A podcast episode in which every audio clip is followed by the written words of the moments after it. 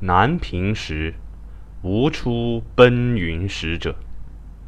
奔云得其情，未得其理。时如颠茶一朵，风雨落之，半入泥土，花瓣棱棱，三四层折。人走其中，如跌入花心，无须不坠也。黄玉庸先生读书其中，四方子弟千余人。门若市，余又从大父访先生。先生面黧黑，多髭须，毛颊，和睦海口，眉棱鼻梁，张口多笑。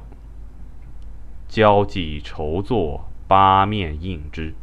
耳聆客言，目睹来读，手书回札，口煮西仆。杂沓于前，未尝稍错。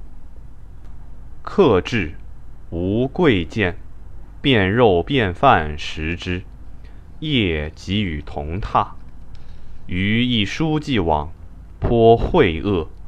先生请食之，不义也。余深服之。丙寅至武陵，停谢清疲。堂中尊先生遗退，不胜人情之感。